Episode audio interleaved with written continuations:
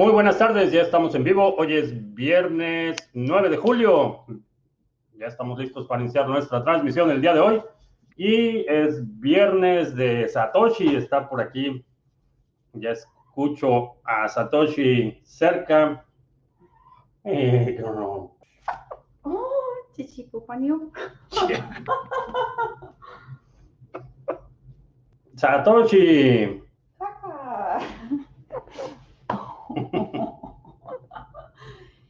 Bitcoin go up. Este es mi gallina Satoshi. Oh. Oh, ¡Feliz viernes! Oh, bueno, eh, estamos hechos un marranero. Bueno, eh, si es la primera vez que nos visitas, en este canal hablamos de Bitcoin, criptomonedas, activos digitales y algunos temas de política económica y geopolítica que afecta tu vida y tu patrimonio. Y a veces también hablamos de gallinas. Eh, estamos transmitiendo en vivo audio y video vía Facebook, Periscope, Twitch, BitTube y Odyssey. Ya estoy viendo por aquí el live stream de Odyssey. Eh, ya está por ahí Wisgeborg, ¿qué tal? Eh, John, ¿qué tal? En Venezuela la Vieja. Se está poniendo bastante complicada la situación en la eurozona. Eh, ya pasaron, aprobó el Parlamento Europeo una ley que básicamente prohíbe la encripción punto a punto para aplicaciones de mensajería. Eh, esto quiere decir que las autoridades van a tener acceso a desencriptar cualquier comunicación, aunque la comunicación está encriptada, eh, van a tener acceso a las llaves privadas para poder desencriptar mensajes a discreción, sin requerimientos judiciales, sin ningún procedimiento, simplemente van a tener acceso discrecional. Eh, es un ataque definitivo al tema de la privacidad, no hay ninguna justificación ni, ni, ni, legal ni moral para que el gobierno tenga la facultad de escuchar todas tus comunicaciones. Eh, aunado a eso, están también ya empujando la narrativa de que Bitcoin contamina y que eh, parece que haya una propuesta de los parlamentarios para prohibir la, eh, las redes proof of work, es decir, prohibir la minería de Bitcoin en, la, en el territorio de la eurozona. Así es que creo que ya le llamamos eh, la China occidental a la eurozona. La realidad es que la, la, carga burocrática y la intrusión en la vida de los ciudadanos de la comunidad europea está fuera de control eh, y definitivamente están empujando eh, un organismo adicional. Ya también está la propuesta para incrementar todavía más la burocracia de la, eh, eh, en la eurozona, la, Comisión Europea va a crear una división de crímenes financieros, que básicamente es otro organismo de vigilancia, eh, obviamente con la justificación de evitar el lavado de dinero, pero ya sabemos cuál es la historia. El propósito de todo esto, y si vas sumando, vas poniendo todas las piezas, se convierte en un estado totalmente intrusivo, no tienes privacidad, no tienes propiedad, eh, tienes restricciones en términos de eh, mantener tus comunicaciones privadas, que para mucha gente eh, por, por asumen que el hecho de que requieras privacidad implica que estás incurriendo en alguna conducta criminal. sin embargo, es un aspecto fundamental de, de la individualidad, de tu propiedad autopropiedad o, del dominio de tu persona, el poder de, eh, determinar eh, con quién conversas, eh, quién puede escuchar tus opiniones, tus ideas, tus conversaciones. la privacidad es inherente a, la autosoberanía y la autodeterminación. No puedes tener un, pueblo, un pueblo libre si el pueblo no puede comunicarse eh, libremente. No hay ninguna justificación, ninguna razón para que el gobierno intervenga en todo y determine por ti quién puede o no escuchar tus comunicaciones o tener acceso a tus mensajes, eh, tener acceso a tu dinero, eh, qué puedes hacer con tu dinero o no.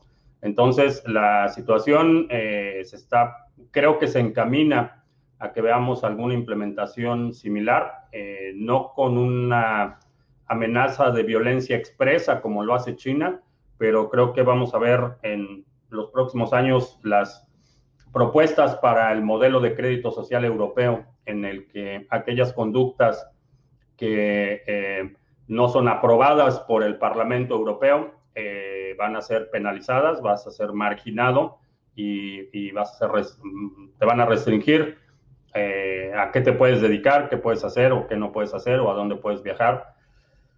Se está poniendo bastante, bastante fea la situación. Ah, thank you, Uh, it's not that bad. It was mostly liquid.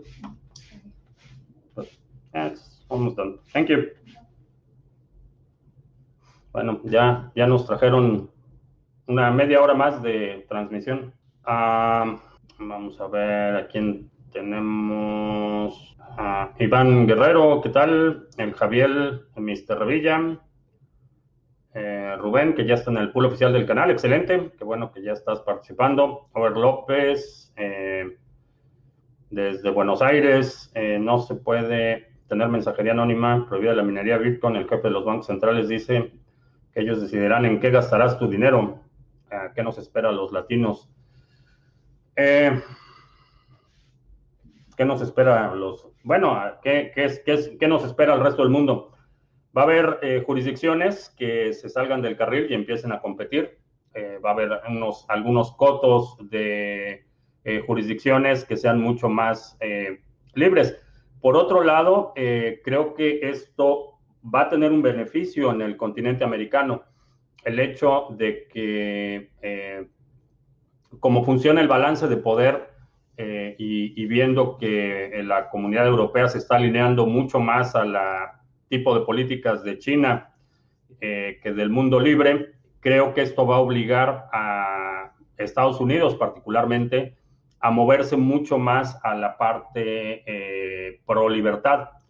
Eh, estamos viendo un empuje enorme en lo que realmente es la quinta economía, no la novena economía más grande del mundo.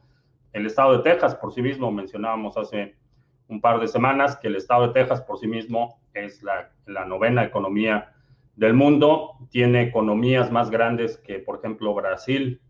Entonces, eh, creo que lo que va a suceder es que en la medida que eh, Europa se empieza a alinear más hacia China, Estados Unidos se va a ver obligado a alinearse más hacia el lado de la libertad y creo que el, reacomodo de fuerzas que estamos viendo es eh, bastante interesante. ¿Qué nos espera? Eh, nos espera una batalla ideológica y cultural bastante interesante, definitivamente, pero creo que quienes estamos a favor de la libertad individual, la, autodeterminación y la autosoberanía, eh, estamos en el lado correcto de la historia. Ah, Paco Gómez en Sevilla, ¿qué opino de NEM? tengo muchísimo tiempo de no seguir qué está pasando en NEM y esto por cuestiones, eh, personalmente opté por ya no dedicarle tiempo porque se alinearon con Fantoche Nakamoto, eh, la fundación NEM y su presidenta Alejandra, no recuerdo su apellido, se alinearon con el, fiasco que hubo en el, cuando el Consejo de, de la Ciudad de Bogotá le entregó su documento al fantoche Nakamoto reconociéndolo como el creador de Bitcoin. Hicieron gran alarde. Eh, la Fundación NEM fue copartícipe de todo ese fiasco y cuando cuestioné a la presidenta de la fundación, eh, su única solución fue bloquearme en Twitter. Entonces, eh, realmente no me interesa dedicarle tiempo a ese tipo de proyectos Armando en la Perla Tapatía, ¿qué tal? me preocupa un poco que prohíban la minería en más países y si se termine BTC. Eh, no, no lo pueden, no lo pueden acabar. Eh, de hecho, ¿qué es lo que va a suceder? Mientras haya demanda, va a haber gente dispuesta a, suplir esa demanda. Es una realidad económica, eso no se, no se va a detener. Y lo vemos con el mercado del eh, tráfico de armas, lo vemos en el mercado del tráfico de especies en vías de extinción, lo vemos en Bitcoin, lo vemos en eh, cualquier mercado en el que hay demanda, va a haber alguien dispuesto a suplir esa demanda. Eh, el otro día hablábamos de la situación migratoria en la frontera México-Estados Unidos. Hoy en día el, problema migratorio es eminentemente en la frontera sur, pero a lo largo de la historia ha habido oleadas de migrantes, por ejemplo, la migración china a finales del siglo XIX, cuando se estaba construyendo toda la infraestructura ferroviaria, eh, llegaban barcos y barcos y barcos de, China, por ejemplo, eh, un poco antes. Eh, y bueno, bueno, al inicio, inicios del siglo XX, vimos oleadas de migración de Europa. Entonces, ¿por qué viene la gente? ¿Por qué está dispuesta a arriesgarse? ¿Por qué deja todo atrás? Porque hay una demanda de mano de obra de, trabajadores y, están dispuestos a correr el riesgo de suplir esa demanda. Y lo mismo va a suceder con Bitcoin. No importa, a lo mejor Europa decide bloquearla y China ya la bloqueó y a lo mejor por ahí otro país, Rusia, decide bloquearla. Va a haber jurisdicciones y va a haber países que estén dispuestos a suplir esa demanda. Ahora, a diferencia de, eh, de, otras modalidades de mercado en el que requiere el transporte físico de personas o mercancías. En el caso de Bitcoin no tienes que mover nada. El Bitcoin que se está minando en Irán es exactamente el mismo Bitcoin que se está minando en Texas, que es el mismo Bitcoin que se está minando en, en, eh, en Rusia y en cualquier otra parte del mundo. Entonces no necesitas el transporte físico de materiales. Eso es extremadamente importante. China por ahora es el principal proveedor de equipos de minería, pero si en algún momento dado, vamos a suponer un caso extremo, que se colapsa el mercado de los ASICs, China prohíbe la exportación o la fabricación de equipo de minería, eh, realmente no hay ningún otro país en el mundo que tenga la capacidad de minar. Eh, lo que sucedería es que regresaríamos a minar con tarjetas gráficas. Eh, eso es lo que sucedería porque hay una demanda eh, y mientras esa demanda exista, va a haber alguien dispuesto a correr desde un riesgo mínimo, que puede ser una sanción, hasta un riesgo máximo, que puede ser la persecución o, el ejercicio de violencia. Eh, pero esa es la situación. Entonces realmente no me preocupa demasiado porque los, están los incentivos para que esto continúe y no pueden detener esos incentivos. Eso es lo que eh, muchos políticos pretenden no entender cuando dicen que hay que prohibir Bitcoin o que hay que prohibir las criptomonedas. No entienden eh, cómo funcionan los incentivos y no, no entienden que no importa qué medidas tomes, ya lo acabamos de ver con China. Eh, en el momento que China prohibió la minería de Bitcoin, empacaron los mineros y empezaron a sacarlos a toda velocidad. Entonces, eh, porque el incentivo es enorme y mientras ese incentivo exista, no lo pueden detener. ¿Crees que en Colombia adopten una posición pro criptos o más bien regulaciones y controles o prohibiciones? Eh, me inclinaría más por una postura de, regulaciones, eh, no tan draconianas como otros países, pero, pero sí van a requerir que todas las empresas que den servicios de criptomonedas reporten actividades y tengan KYC, más tratar de, normalizar lo que una prohibición total, porque, digo, Colombia no, tiene una historia eh, muy, un, récord muy positivo en términos de prohibir cosas o controlar mercados. Ese es el mal del cual los gobiernos nos quieren proteger. El mal de la libertad. Las armas de los gobiernos contra BTC no son solo el ban, van más allá, pero no pueden con la red. Sí, son ataques, una combinación de ataques eh, de propaganda mediáticos, de este, este argumento de que Bitcoin eh, consume demasiada energía y que debemos controlarlo. Todo esto eh, son argumentos de propaganda, no pueden, desde el punto de vista técnico, tecnológico, no pueden detener a Bitcoin. Por eso me, me, incomodó tanto la capitulación inmediata de, por ejemplo, Michael Saylor, que en cuanto se cuestionó eh, el uso energético de Bitcoin, hizo ahí su consejo de mineros y trató de apaciguar a, los ecoterroristas eh, para que tratar de justificar la existencia de Bitcoin con un uso eh, de energías renovables. Me pareció una capitulación inmediata y una mala idea porque eso da las piedras a quienes están tratando de formar parte o incentivar estas guerras de propaganda. Ah, Alexander Faría, ¿qué tal? Armando Alfaro. Ah, Armando, ah, que está buscando a Mr. Revilla, no sé si anda por ahí Mr. Revilla. Armando está buscando para, supongo que carteras en frío. Uh, Gerard, convertirnos en China. Pues parece que para allá van. Eh, Emanuel, que, les voy a traer de, de mi viaje. Anécdotas. Esto de Europa afectará a todas las apps de mensajería o solo algunas. Eh, solo las que quieran distribuir en, en el territorio europeo. Entonces, lo que va a suceder es que se van a coludir con Apple, con Google y los van a presionar para que limiten el acceso a aplicaciones no aprobadas por la Comisión Europea. Igual que lo han hecho en China. Mm, Biden no parece pro libertad. Eh, Nosoyes es producto del sistema. Ha estado, ha sido político por más de 40 años, entonces es producto del sistema. Es un, eh, uno de los engranes que hacen que la maquinaria estatista eh, continúe. No es pro libertad, ni por mucho. Y de hecho, pocos de los que llegan a ese nivel de poder se convierten en pro libertad. Eh, ni siquiera la gente naranja, que mucha gente decía que era el adalid de la libertad y pura pura pantalla. Sus acciones fueron igual de autoritarias y estatistas que, todos los anteriores y siguió tirando bombas en todo el mundo, eh, llevando a cabo ejecuciones extrajudiciales fuera del territorio estadounidense, ataques frontales a, las instituciones, a las cortes, a, a la prensa. Entonces, esa idea de que, de que la gente naranja era el adalid de la libertad, es pura, pura pantalla.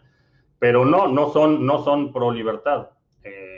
La, libertad de la población se mantiene y se obtiene a pesar de los gobiernos, no, no por los gobiernos. Eh, no recibí recompensas del Epoch 275, no cambié ni retiré nada, solo añadí masada. ¿Por qué puede ser? Eh, no sé, dos Epoch 275. Vamos a ver las comisiones. Ah, no he recibido del Epoch 275 porque todavía no se reparten. Se reparten hoy a las 4.40, termina el Epoch 276 y hoy a las 4 horas del centro donde estoy yo. O sea que en dos horas y media más eh, empieza la distribución del Epoch 275. Uh, Osiris, ¿qué tal? Juan en la cartera, ¿qué tal? Uh, Teacher Leonino en Santiago. Uh, Proton Mail es un servicio de correo electrónico radicado en Suiza. Sería uno de los servicios recomendables para tener privacidad y anonimato garantizado. Sí, eh, Proton Mail sigue siendo una buena alternativa. Carlos en Orlando, ¿qué tal? ¿Qué pasará con Binance? Porque en, en, realidad los exchanges no están en un país concreto, sino en la red. ¿Cómo se podría legislar o tener esos criptos en el extranjero? Si lo tienes, eh, todas las instituciones como Binance, que son extensiones de los bancos, que dan servicios financieros, eh, que tienen acceso a la red bancaria, están domiciliados en algún lugar. Eh, tienes, tienes que registrar tu empresa en algún lugar. Ellos tienen oficinas, tienen custodia de los activos, entonces tienen que operar en algún lugar. Se supone que estaban operando en las Islas Caimán, resulta que siempre no. Entonces realmente no sé, no sé dónde están operando, parece que nadie le queda claro esa idea de tener en, eh, criptos en el extranjero es, es bastante absurda eh, cuando hablamos de fondos eh, autocustodiados.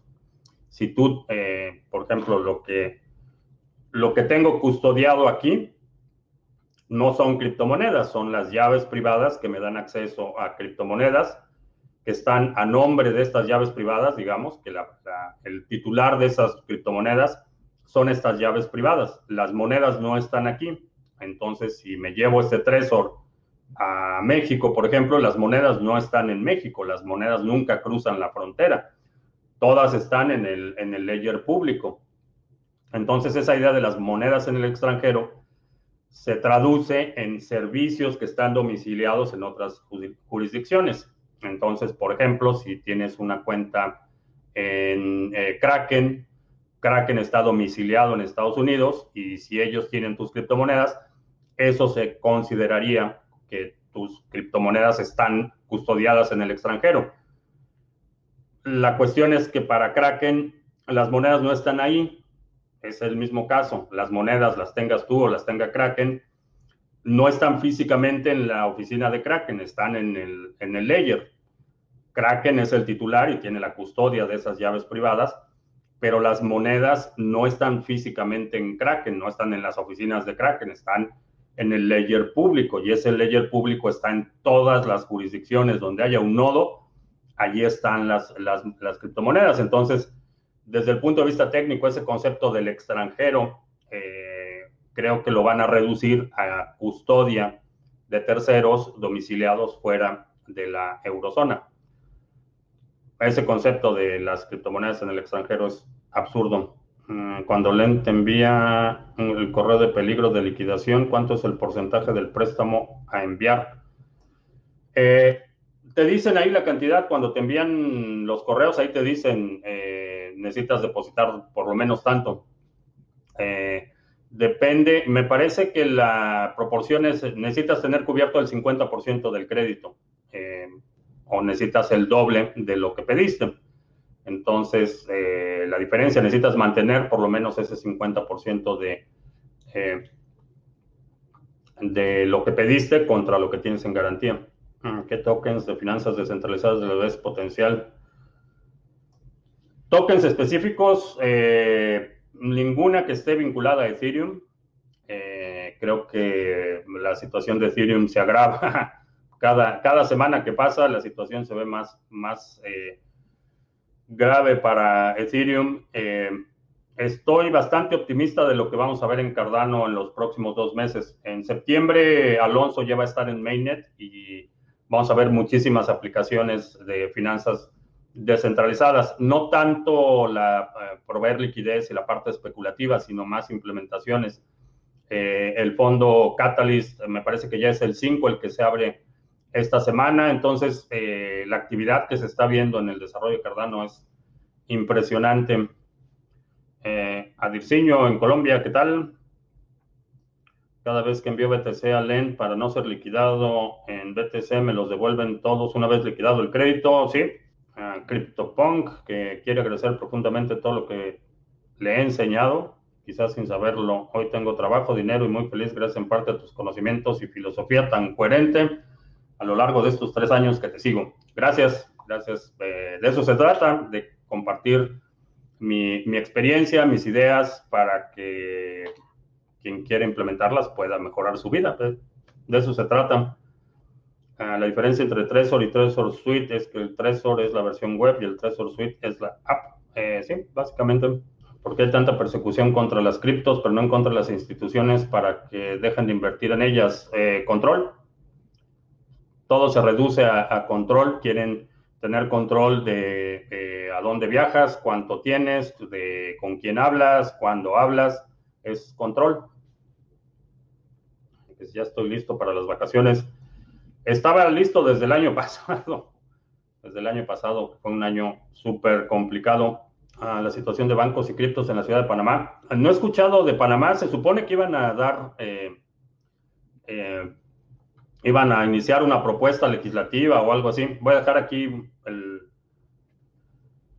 el anuncio de nuestro moderador en la página en Facebook. Eh, no he escuchado nada reciente. Eh, se supone que iba a haber una, estaban elaborando una propuesta legislativa, pero no he escuchado, no he escuchado nada en las últimas semanas. Eh, un dato, a pesar de ingresar 50 mil euros en la cuenta de una empresa en el Banco Santander, me negó la apertura de cuenta por ser una empresa ligada directamente al uso de criptomonedas. Por eso se van a volver obsoletos los bancos. Nico Flash en España, ¿qué tal? Nenio, eh, las vacaciones las voy a pagar con fiat o cripto, las voy a pagar con sudor y lágrimas. No, este, no, con fiat. Mm, Mía en España, ¿qué tal? Según lo que dijo Sailor, la idea del Mining Council era para que no se preocuparan tanto los posibles nuevos inversionistas institucionales que necesitan compliance. Es totalmente absurdo. Eh, el, el, Consejo de Mineros, el argumento inicial fue, después lo trataron de mitigar un poco, pero el, el argumento inicial fue para eh, tener información eh, de primera mano sobre el uso de energías renovables y la, la meta de los, eh, los compromisos sociales de las empresas. Ese, ese, fue el argumento inicial, ese es el contenido de la invitación. Si después trataron de mitigarlo ya un poco tarde, porque de inicio, cuando tomas una reacción inmediata como esa, es una capitula capitulación al argumento de que el consumo energético de Bitcoin no está justificado. Ahora, el, el, problema con este tipo de guerras ideológicas es que no son una sola batalla, es un, un, una constante erosión, un, un, constante movimiento de la meta. Entonces, hoy dicen que, que, que porque no usa renovables, pero después van a decir que esas renovables se deben usar para otra cosa, y después van a decir otra cosa, y después van a poner, van moviendo la meta y obviamente no hay, no hay forma de que ganes porque cada vez la meta es distinta. Entonces, eh, el capitular de entrada al hecho de que eh, eh, es cuestionable dedicarle energía a Bitcoin me pareció un error garrafal. Ah, es posible que un elemento tipo Grand Firewall de China que bloqueen los puertos por donde se realizan comunicaciones en la red BTC o bloqueen el protocolo o algo así. Técnicamente es posible. Eh, no creo que, por lo menos eh, en, en el corto plazo, lo vayan a implementar. Pero eventualmente el protocolo se puede adaptar. Eh, puedes utilizar puertos dinámicos y hay, hay esquemas para evadir los firewalls. Uh, tanto Biden como Trump han apoyado al Judas Guaidó, un cómplice descarado del colombiano Maduro y de los Castro. ¿Estará Estados Unidos detrás de todo finalmente? No. Eh, la situación con, Venezuela, eh,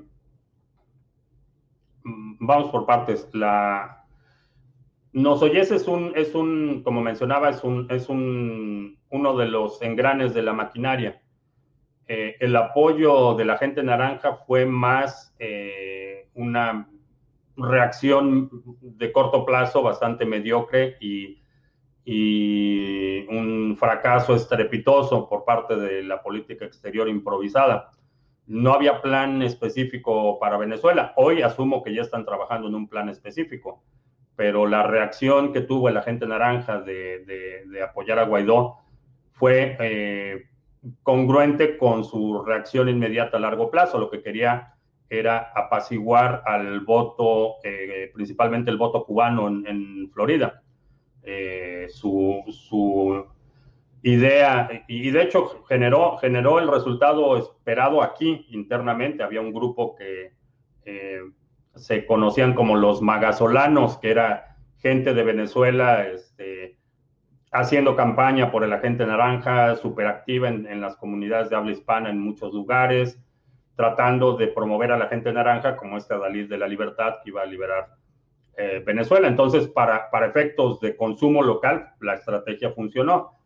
En términos de política exterior, fue, fue un, un, un, error de principiantes, fue un ridículo lo que hicieron con ese, eh, con ese apoyo. Ah, ¿Por qué crees que los europeos apoyan regímenes que cada vez disminuyen más sus libertades? Eh, porque eh, supongo que están tratando de normalizar eh, la, renuncia a las libertades civiles. Ah, se puede usar el Trezor para una en un nodo Umbrel, sí. ¿Comprarías para largo plazo Coinbase a pesar de que el mercado de valores está sobrevalorado? No. Tacos al pastor con piña o sin piña. Con piña. Ah, ¿Cuándo subirá el precio de Tesos? Eh, no lo sé.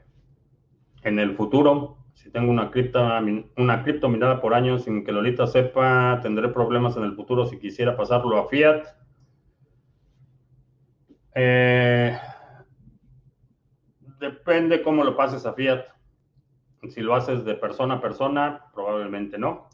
si en lugar de cambiarlo a fiat, lo cambias, por ejemplo, por Bitcoin y después utilizas ese Bitcoin como colateral para lo que quieras, puede que no. Hay, hay formas de mantenerlo privado, pero no es, no soy abogado de impuestos y no soy tu abogado. Eso es lo que me imagino que mi primo Juan haría, pero tienes la responsabilidad social de pagar tus impuestos para que la burocracia pueda seguir dándose la vida de lujo. Uh, Manuel, que llegas un poco tarde. Eh, sí, te perdiste la visita de Satoshi.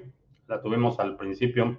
Uh, Mía, muy contento porque hace unos pocos días delegué mis waves en Sarga. Seguro que todos estamos deseando que saquéis más pools de staking. Sí, eh, sí, tenemos, tenemos ya un plan ahí para sacar varios. Y sí, el pool de waves va bastante bien. Esta ha sido una buena semana. ¿Cómo crees que acabará el tema de los exchanges en Europa? Eh, los que queden van a seguir siendo, o más bien se van a convertir en básicamente extensiones del sistema financiero. Eh, van a tener la misma carga regulatoria, KYC, obligación de reportar, eh, van a tener que obedecer los dictámenes de este nuevo organismo que mencionábamos al inicio que está creando la, la Comisión Europea eh, van a ser extensión del sistema financiero. La Unión Europea pretende banear la minería ASIC de Bitcoin por nuestro bien. Eh, sí, sí, lo mencionábamos al principio. Creo que ya se está ganando el título de China Occidental.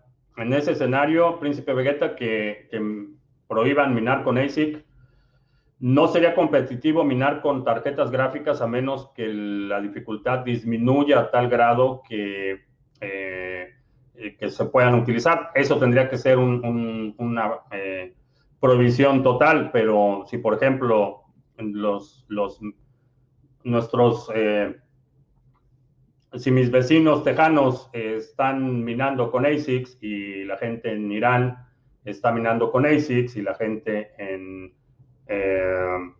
Paraguay o en El Salvador están minando con ASICs, no vas a poder competir con ellos en Europa utilizando GPUs.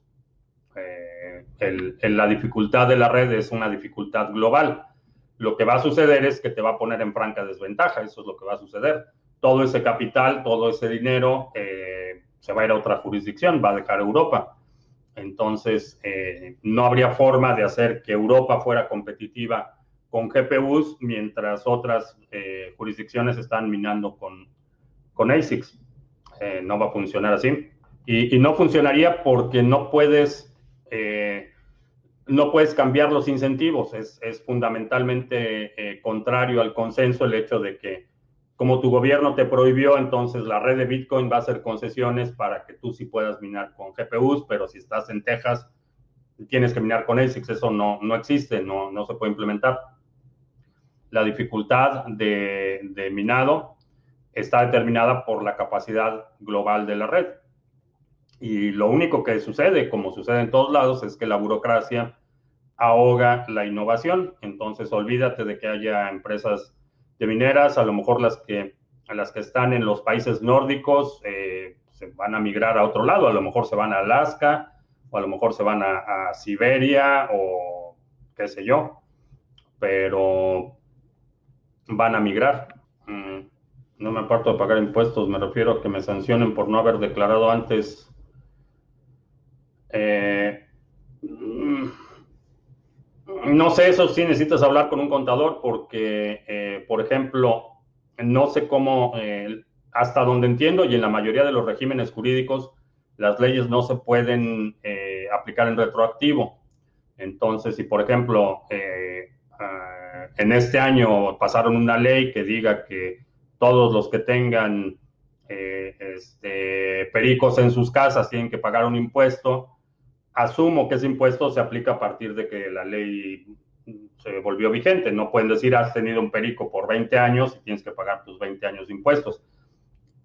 Hasta donde entiendo, la mayoría de los regímenes jurídicos no se aplican en, retrospectiva, pero necesitas, necesitas hablar con, con, alguien que esté familiarizado con el régimen fiscal, porque es una situación fiscal de lo que estamos hablando. Danos una pista del próximo pool. Eh, no. Cuando hagamos el anuncio, haremos el anuncio. Trataré de coordinarlo para que eh, se pueda tener una buena entrada, pero, pero no. La situación es que si digo cuál va a ser, ya sé que cada semana me van a estar, preguntando que cómo va el pool y que si ya lo voy a lanzar y que si ya está. Y quiero evitar eso una vez que tengamos ya la fecha de lanzamiento y que tengamos ya por lo menos algunas eh, pruebas iniciales. Entonces ya haré el anuncio, y, pero no, no quiero anticipar nada. ¿Qué tan grande es la actividad de minería en Irán? Lo interesante de Irán es que tienen eh, plantas de energía nuclear esa, es la parte interesante de Irán, que eh, digo, depende, depende a quién le creas o no le creas, pero han incentivado la creación de centrifugadoras de combustible nuclear para uso civil eh, y han incentivado mucho eso, entonces tienen mucha capacidad de energía nuclear. Si mis BTC están con KYC y argumento que extravié mis llaves privadas, no veo cómo podrían obligarme a pagar impuestos. ¿Alguna idea? Eh, depende. Depende cómo perdiste tus llaves privadas. Eh, eso va a depender.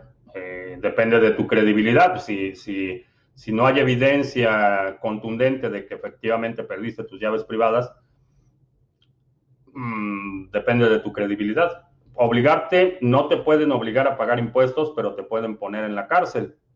Eso, eso lo pueden hacer. Y un juez te puede ordenar que reveles tus llaves privadas y tú le puedes decir, las perdí. Y si el juez no te cree, te puede meter en la cárcel para que reflexiones y eventualmente revelar las llaves privadas o, quedarte en la cárcel de forma indefinida hasta que reveles. Puede suceder si voy a recomendar los libros. Eh, sí, eh, bueno, ahorita pasamos a la recomendación de libros. Ah, si quieren saber el nuevo pool, hay que preguntarle a Tony. Eh, no, Tony no va a revelar nada. Por lo menos, ah, sí, no, no, no, va a anticipar nada, Tony. Así es que no lo, no lo estén acosando con preguntas sobre qué pool sigue. Ah, Has dicho que los exchanges tienen que estar registrados en algún país y los software wallets no. Eh, no, los exchanges tienen que estar registrados en algún país y aquellos que tengan acceso a, depósitos en fiat, depósitos y retiros en fiat. Si quieres tener acceso a la red bancaria, necesitas tener un punto de entrada a la red bancaria y ese punto de entrada significa que necesitas la autorización de alguien, algún país o algún Banco Central o algún otro banco, alguien te tiene que proveer ese acceso eh, para depósitos y retiros en fiat. Eh, y, tienes que estar domiciliado en algún lado. En el caso del software, no, el, software está en todos lados. Puedes estar eh, una plataforma como BISC o Hodl Hodl, de la que hemos hablado en muchas ocasiones, realmente no necesitan estar domiciliados en ningún lugar, porque lo único que proveen es el, la, plataforma de interacción entre usuarios y eso no depende de ninguna ubicación geográfica específica. Mm, República Dominicana para tenedores de criptos. No sé, la República Dominicana creo que es un buen lugar para, para, vacacionar, pero en la medida que se sigue deteriorando la situación en Haití, eh, no sé si sea una buena alternativa. Eh, ya llevan varios años con serios problemas para contener la migración eh, ilegal de Haití y, y, digo, no estoy, no estoy culpando a los migrantes, pero ese tipo de situaciones en las que la gente quiere ir a un lugar donde hay mejores oportunidades y los gobiernos tratan de regular el flujo de personas, son conducentes a la corrupción.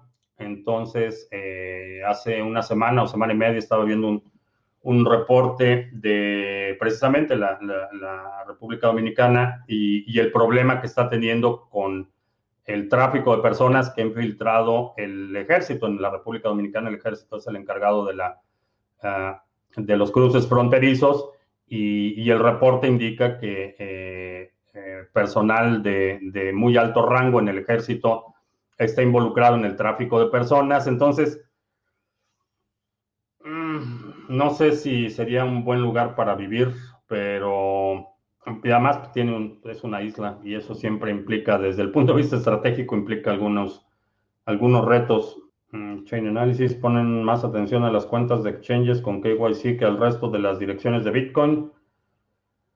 Eh, no, no particularmente. Eh, no distinguen, vaya, no hay una,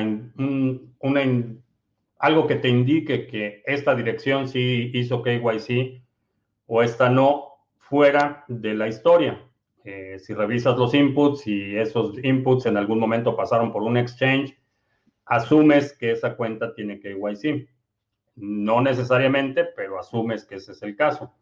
Entonces, puedes eh, de alguna forma eh, especular o hacer un modelo eh, que, digo, buena parte del chain analysis es un modelo heurístico que hacen una serie de, de supuestos y a partir de esos supuestos van filtrando las direcciones y categorizando las direcciones. por ejemplo, uno, uno de los de los supuestos es que si tienes eh, mucha actividad de eh, transacciones entrantes y no tienes transacciones salientes, asumen que eres un holder, por ejemplo, eh, que no necesariamente es el caso, pero asumen, y esa es una de las heurísticas que utilizan. por ejemplo, la reciprocidad en transacciones, si estás enviando y recibiendo, si dos direcciones tienen transacciones recíprocas, es decir, que yo te mando a ti, tú me mandas a mí, vinculan esas direcciones. Entonces, tienen una serie de supuestos eh, para categorizar la actividad on-chain. Chain Analysis es más observación de volúmenes de actividad relacionada el tiempo-acción. Eh, no. Eh, chain Analysis es para identificar actividad no tanto relacionada al tiempo-acción, sino a los volúmenes y la vinculación. Lo que hace Chain Analysis es tratar de vincular direcciones tratar de mapear la información disponible en la red con información externa para determinar quién es quién y, poder eh, crear un perfil de los usuarios. Entonces, por ejemplo, si eh, Chain Analysis eh, ubica una dirección, por ejemplo, empieza a ver todas las transacciones de esa dirección y a lo mejor ubica que una transacción propagada salió de esta dirección IP y después empieza a mapear esa dirección IP y ve que esa dirección IP está eh, haciendo solicitudes frecuentes a exchanges o está haciendo solicitudes a exploradores de bloques, entonces van mapeando toda esa dirección, eso es lo que hacen Chain Analysis, no tiene nada que ver con el eh, análisis de, eh, de precio ni con la actividad única de la, de la red. Si fuera una observación únicamente de la actividad en la red, no representaría ningún problema para la privacidad porque la red es, es, seudónima.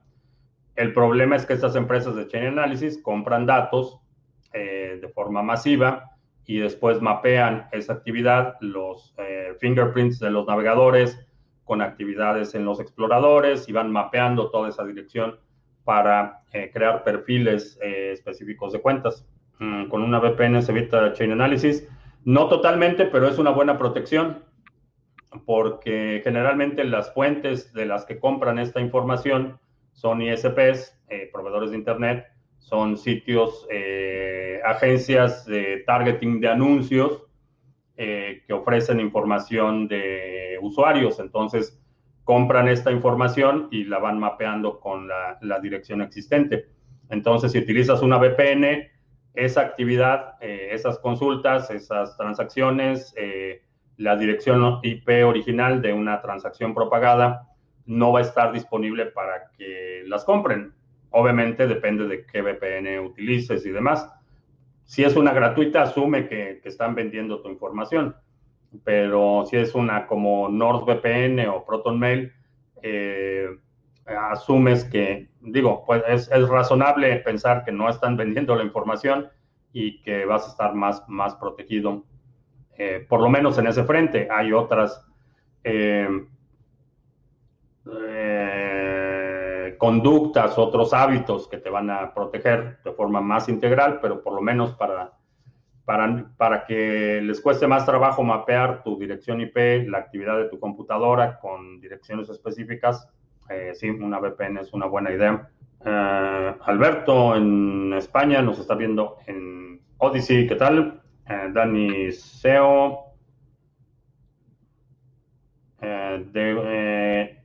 De Win Vargas en Panamá, ¿qué tal? ¿En qué cripto meterías ahora mismo tus primeros 200 dólares en Bitcoin? Si son tus primeros 200 dólares, ponlos en Bitcoin y no lo muevas hasta que te informes y te eduques y, entiendas un poco más de, cómo funciona y de qué se trata. Ah, ¿Qué rumbo puede tomar el mercado cripto en los próximos 5 o 6 meses? Ah, creo que son van a ser un, año bastante interesante. Creo que es muy positivo lo que vamos a ver el resto del año. Cuando das una plática más detallada de cosas para proteger la actividad. Eh, tengo un seminario, son ocho horas o algo así, eh, donde hablamos con lujo de detalle de, todas las metodologías, los procesos, cómo eh, proteger las comunicaciones, la actividad eh, qué software, etcétera. Muy, detallada la, el seminario de privacidad que se llama Reseteo 2021. Pues vamos a hacer anuncios ya que estamos en eso. Mm, este es el seminario eh, Reseteo 2021, retoma el control de tu privacidad. Eh, es un seminario, creo que sí terminó siendo de nueve horas o algo así está súper detallado. Eh, eh, hablamos de criptomonedas y privacidad, eh, tus datos como tatuajes digitales, privacidad y conveniencia. Después hablamos de herramientas y métodos para tráfico, comunicación, almacenamiento y respaldos, tráfico y comunicación, prácticas y procesos. En la tercera sesión hacemos un diagnóstico personal y te doy las pautas para que puedas hacer un plan personal de eh, privacidad. Tienes acceso a las tres sesiones grabadas y a todos los materiales del seminario. Eh, más detallado que eso, creo que no se puede. Y bueno, ya que estamos haciendo anuncios, el pool Sarga, tenemos otro bloque firmado ayer, así es que este domingo tenemos también distribución de recompensas en el pool Sarga, tenemos 32 bloques firmados en este momento y 10.888 en stake activo en el pool Sarga en la red de Waves. Si tienes Waves y lo quieres poner a trabajar, quieres participar de las recompensas, está el pool Sarga. Aquí está la dirección para delegación y el alias es Sarga con minúsculas. También en la red de Cardano tenemos nuestro pool estrella, el pool Sarga tenemos 32.5 eh, eh, millones de ADA en stake y 3.382 delegadores. Eh, este vamos bien, ligeramente abajo de la expectativa. Llevamos 25 bloques de 28 estimados. Todavía faltan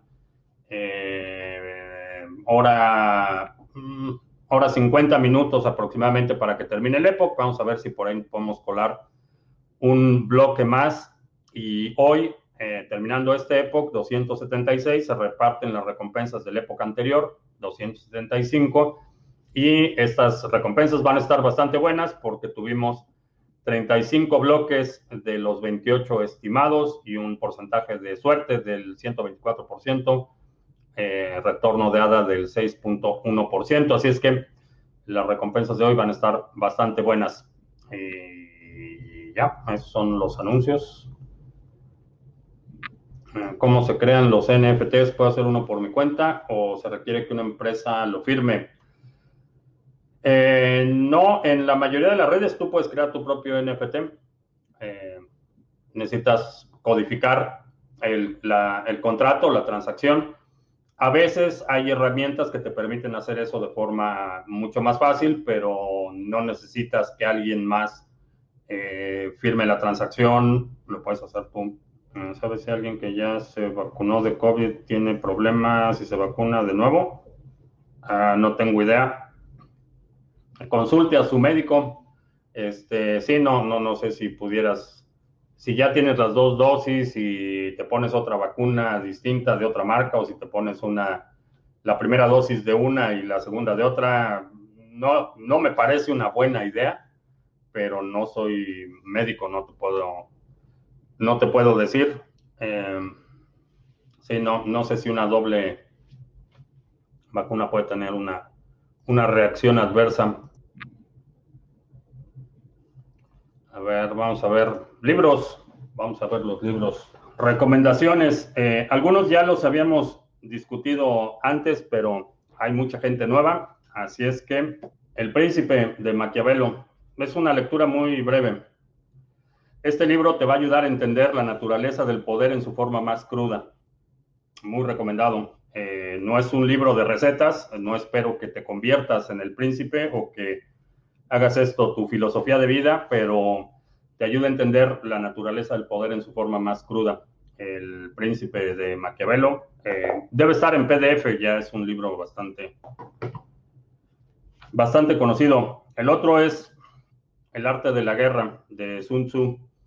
Este libro también es un libro chiquito, este libro lo recomiendo mucho porque te ayuda a entender la naturaleza del ejercicio del poder desde el punto de vista del uso de la fuerza. Estos dos libros son fundamentales uh, para entender la naturaleza del poder y la dinámica de la fuerza. La biografía de Snowden, Permanent Record, muy buena lectura. Eh, si no tienes el hábito de la lectura, eh, muy probablemente no lo puedas terminar en una semana. Sí está bastante medio gordito, pero interesante. Eh, Permanent Record. La otra es eh, Oro Digital de Nathaniel Popper. Muy buena lectura. Este probablemente tampoco lo termines en una semana. Está gordito. Y eh, ya, mi fan número uno. I love you. I missed it. Uh, y el otro que no sé, no, no, lo encontré, pero el de Nick Batia, eh, el, el, libro de Nick Batia, vamos a ponerlo aquí en la pantalla porque no lo encuentro. Creo que está de ese lado. Sí, ya lo encontré. Estaba en el librero equivocado. Layered Money de Nick Batia. Eh, este está un poquito más ligero. Ya está, me parece que ya está la traducción en español disponible. Eh, excelente, excelente libro, Nick Batia. Y para los que tengan espíritu aventurero, eh, rebelde, FM 3121 si pones eh, esa en Google, eh, creo que está en PDF, pero si no, también lo puedes encontrar. No sé si lo puedes encontrar en librerías, pero, pero está en PDF para los más, los que tengan espíritu de aventura, algún canal o libro para huertos o relacionado. No tengo aquí esos, eh, no tengo aquí esos libros, pero hay, muchísimos canales de YouTube con información bastante interesante. La mayoría de los que he visto de forma regular son en inglés, entonces eh, en español no, no se me viene a la mente ninguno. Un libro para estafadores, algo así como ética y moral. El individuo soberano, eh, ese es un libro que eh, habla precisamente de la responsabilidad individual, la ética y individuo soberano. Si existen mantener, garantías de mantener ese nivel de amor en el matrimonio. Si existieran garantías de mantener ese nivel de amor en el matrimonio si me casaba, pues no hay garantías. Digo, no es algo que te cae del cielo. Es algo que construyes todos los días. Es, es eh, cada vez que eh, hay tensiones o hay fricciones, eh, son las decisiones que tomas. No es, no es un, una obra de la casualidad. Y no hay garantías en nada, no hay garantías en el matrimonio, no hay garantías en la vida, no hay garantías de nada. El esperar a tomar decisiones hasta tener las garantías necesarias ah, no es mi estilo, digamos. Ah, ¿Qué pasó con el hombre más rico de Babilonia? Sí, también buena lectura, El hombre más rico de Babilonia. Ese, ese libro, el, el, hombre más rico de Babilonia, creo que debería ser lectura eh, casi obligada para cualquiera que tenga hijos pequeños a leer la, la historia del hombre más rico de Babilonia. Ah, ¿Por qué recomiendas el de Snowden? Eh, porque es, es, un libro, es autobiográfico y definitivamente tiene, tiene un, un componente interesante de, de, su experiencia, de su trayectoria, de cómo se inició en, el, eh, en este mundo del, de la seguridad informática, los, eh, sus pininos con eh, computadoras. Es una historia interesante, eh, definitivamente. El Javier dice que la huerta de Tony en español para la tercera vez. Alguno de Kiyosaki. No, de, de Kiyosaki no, porque primero es una, es una. No soy dado a recomendar gente deshonesta y, y vaya, ha sido expuesto en múltiples ocasiones la, la mentira de la premisa de padre, padre rico, padre pro, pobre, perdón. Eh, creo que es deshonesto cuando te puedo decir, escribí este libro, es un libro, es ficción, es una cosa que imaginé que sería bueno,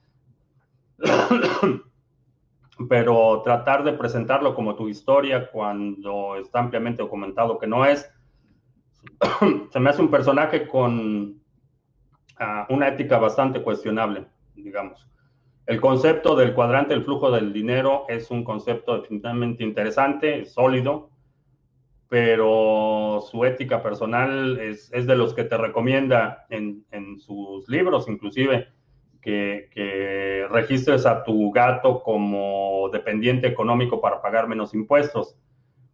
No, no es ningún secreto que no soy fan de pagar impuestos, pero, pero ese tipo de prácticas tan eh, deshonestas no, no, me acaban de convencer, entonces eh, por eso no, no recomiendo mucho a Kiyosaki, pero el, el, concepto del cuadrante del flujo del dinero es un concepto sólido.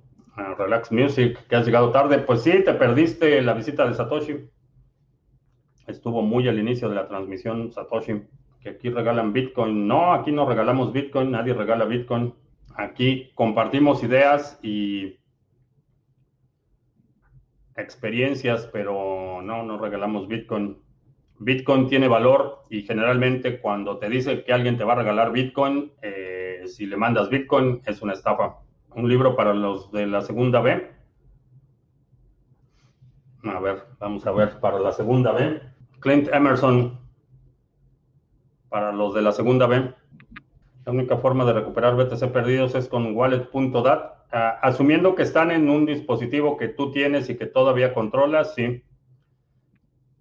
Eh, si están en una cartera de alguien más o, el, da, eh, o ya no tienes el disco o el disco se dañó, no lo puedes reparar. Uh, Ragnarok, eh, que la primera vez que coincides en directo, qué bueno que estás por aquí.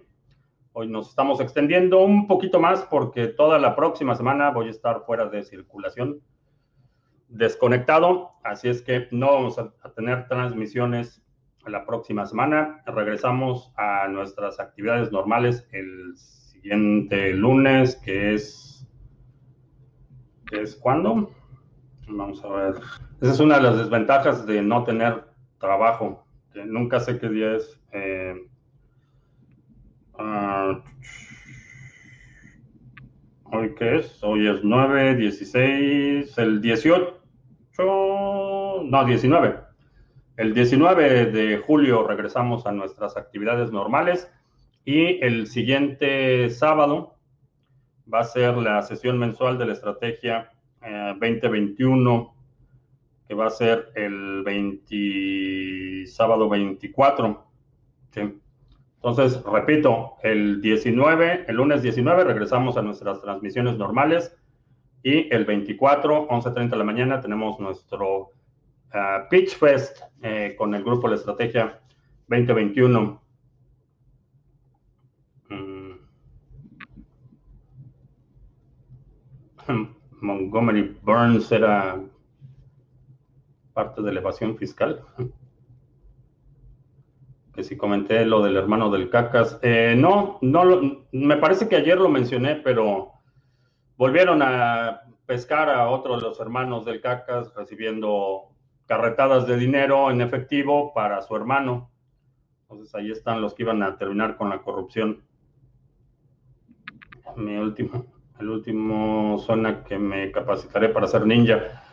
Eh, no, digo no para ser ninja, pero, pero son cuestiones interesantes para, habilidades interesantes para desarrollar en situaciones adversas, en una situación de conflicto, de inestabilidad social, eh, de inclusive de inseguridad.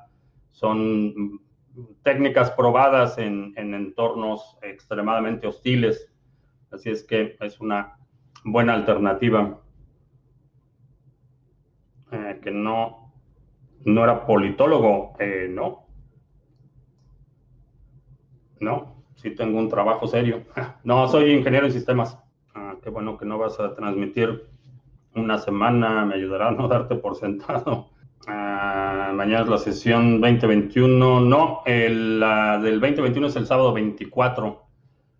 Estaba originalmente pensada para mañana, pero no me da tiempo y ya estoy. De hecho, ahorita terminando, terminando esta sesión extendida, tengo que salir disparado. Entonces, eh, no me va a dar tiempo la sesión mañana.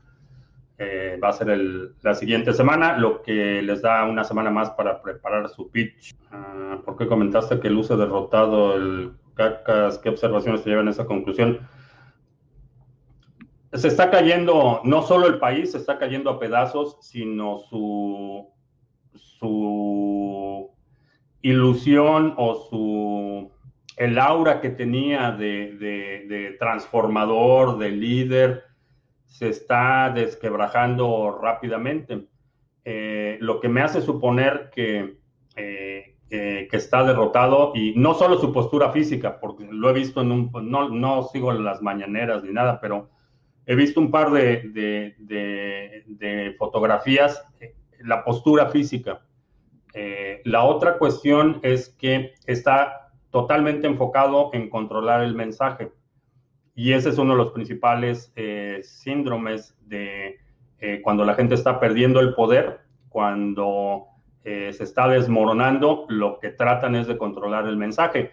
Y, ya lleva, no sé, más de una semana haciendo su reporte de cuántas notas negativas y atacando a todos los periodistas que lo cuestionan. Y, y, y eso se ha incrementado. No es nuevo el hecho de que eh, fustigue a la prensa porque le pusieron una nota mala, pero ya está en el punto en el que tiene sus gráficas y las notas de hoy dicen que son tantas negativas y tantas positivas y que el periódico este.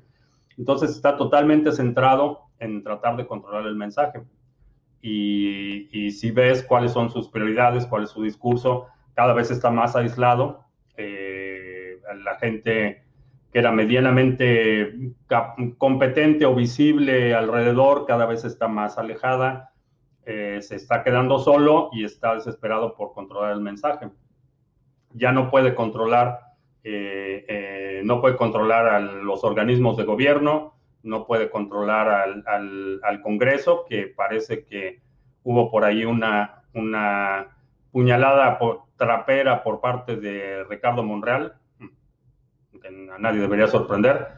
Eh, eh, ya empiezan las traiciones al interior, entonces lo están dejando solo, se está aislando y, está tratando de controlar el mensaje. Eso es, eso es lo que... Pero ve la postura física, velo, compara las, las primeras conferencias de prensa con las conferencias de hoy y la postura física, todo su lenguaje corporal es, un lenguaje de, de alguien eh, derrotado lo del 2021 es sin remuneración. ¿Te refieres que si yo les pago a los del 2021 o ellos me pagan a mí? Es un grupo eh, privado, pero ahorita no está abierto el registro. También se incendia el mar. Es, una de las fichas de dominó. Se está, se está cayendo a pedazos y, ese tipo de accidentes se dan en todas las, las compañías. Eh, es, es, inevitable cuando estás trabajando en esas condiciones, eh, cuando los incentivos está, eh, el incentivo de maximizar los costos, in, invariablemente hay accidentes en cualquier plataforma petrolera, en cualquier en industria hay, hay, ese tipo de accidentes. Pero es, es bastante significativo que, que estamos viendo esta secuencia, no, no está pasando una semana sin que haya una tragedia o algo que sea atribuible directamente al gobierno, porque Pemex es una empresa totalmente controlada por el sindicato, controlada por el gobierno y, sujeta al, al arbitrio eh, del presidente. Entonces, eh, pues sí, cuando escucho esto me da esperanza, ojalá siga empeorando la situación para el CACAS. Sí, creo que ya la, perspectiva, su, perspectiva de perpetuarse en el poder y convertirse en, en el titiritero maestro eh, se está erosionando rápidamente. Mm, el problema de las bestias heridas es que pueden reaccionar de forma muy violenta y si está eh, acorralado y está aislado, el potencial para que salga con una atrocidad eh, creo que se incrementa considerablemente. Creo que la, eh, no podemos como país, no podemos cantar victoria hasta que no esté ya exiliado o jubilado en... Por supuesto, no se va a exiliar a Cuba ni a Venezuela, a lo mejor se va a exiliar a, eh, qué sé yo, Costa Rica o a lo de la postura física lo noté cuando lo cuestionó Jorge Ramos, sí, es, eh, para mí ha sido bastante notorio, y repito, no, no sigo sus conferencias de prensa, eh, veo por ahí algunos sumarios, eh, si hay algún tema relevante, pero, pero me llamó la atención que en las últimas, eh, particularmente desde las elecciones intermedias, he visto una progresión de, de la postura así más, más derrotada se va a ir a la chingada. Eh, no lo creo. Eh, creo que se va, se va a ir del país, a lo mejor Bolivia o alguno, Nicaragua o alguno de los países aliados. No creo que se quede, uh, que así se llama su finca en Palenque, Chiapas. No está en Chiapas, está en Tabasco, sí, su, su finca. Eh, bueno, a ver, vamos a ver si hay por acá otra pregunta. No veo más preguntas en Odyssey son 320. Pues bueno, creo que ya en Chiapas, su rancho, la chingada está en Chiapas, según yo estaba en Tabasco. Bueno, pues vámonos. Eh, te recuerdo que estamos en vivo lunes, miércoles y viernes, 2 de la tarde, martes y jueves, 7 de la noche. Eh, si no te has suscrito al canal, suscríbete, dale like, share, todo eso. Repito, la próxima semana eh, no vamos a estar. Regresamos el 19 de eh, julio con nuestras transmisiones normales a las 2 de la tarde.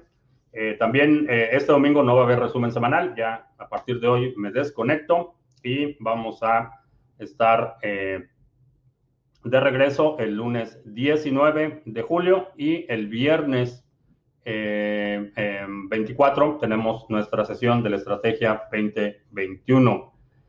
Y creo que ya, Ahora sí, por mi parte es todo. Gracias y hasta la próxima.